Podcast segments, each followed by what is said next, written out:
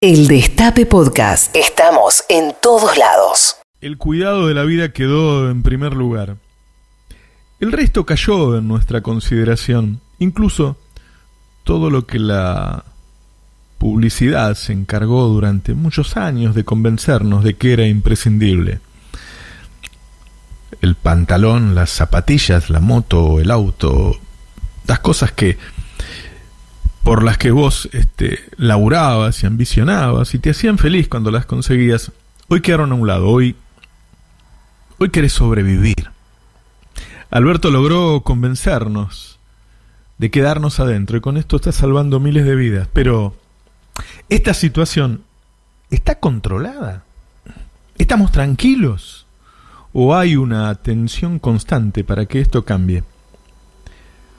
Muchas cosas que creíamos aseguradas las perdimos. Ahora piden levantar la cuarentena al costo de miles de vidas. Y guarda, no estoy diciendo que hay que dejar las cosas iguales todo el tiempo.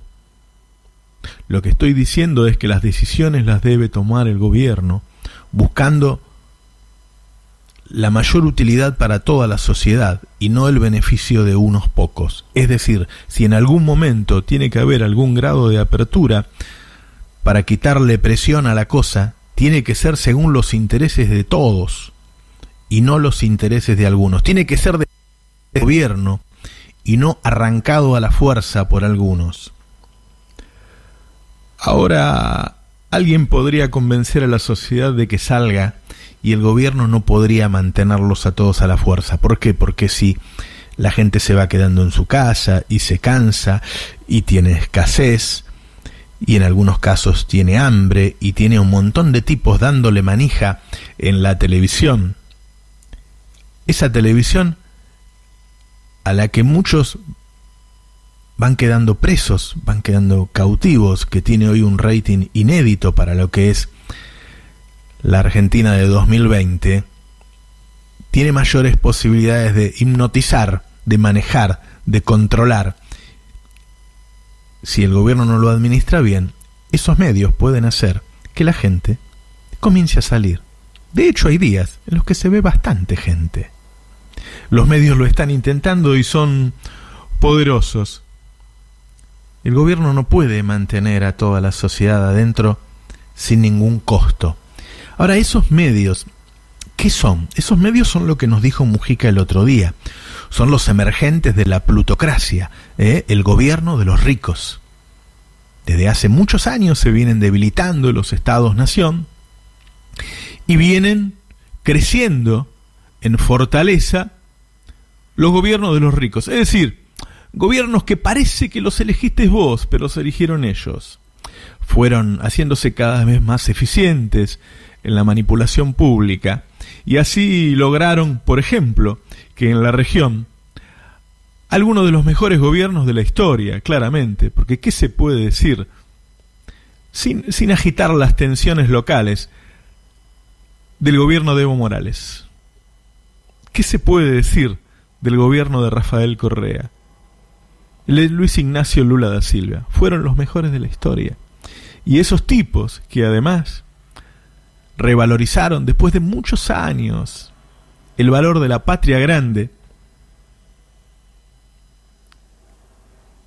que crearon, en lo que trabajaron, que forjaron los San Martín, los Bolívar, los O'Higgins, los Artigas.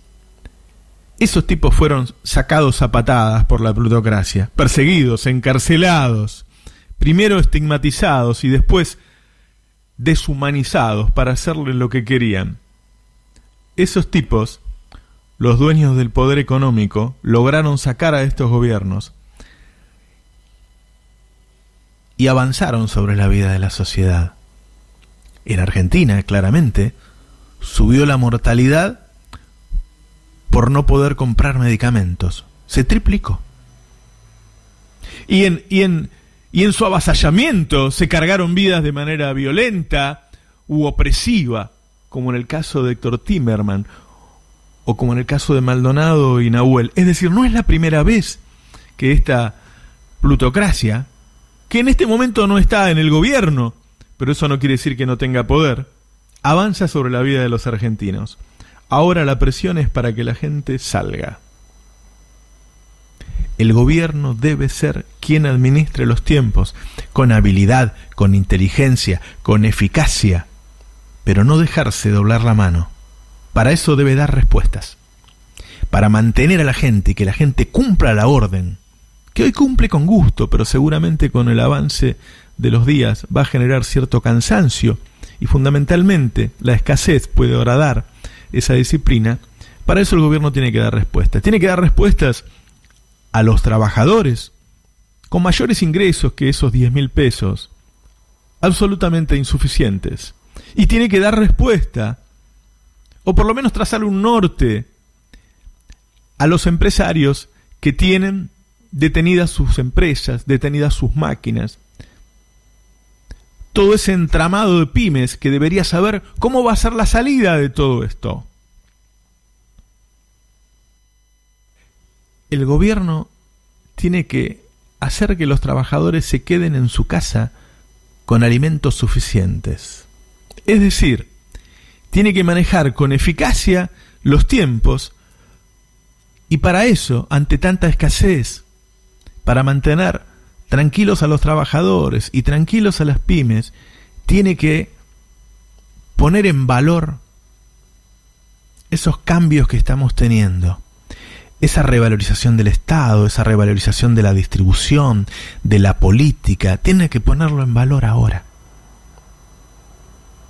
Porque solo se puede hacer, solo se puede administrar la escasez con redistribución. Hay que suspender los privilegios del capitalismo durante la pandemia y empoderar al presidente para que tome esas decisiones.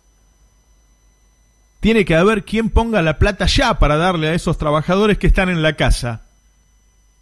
Y tienen que saber muchos también, los bancos, las energéticas, las cerealeras, los dueños de los grandes campos, que llegó la hora de ponerla y de ponerla en grande no de dar lo que les sobra, de compartir lo que tienen. Pero eso hay que ponerlo sobre la mesa. Eso tiene que atreverse a decirlo el presidente. No son tiempos de ir en puntas de pie, pidiendo con timidez un mínimo aporte. Son tiempos de compartir lo poco que hay.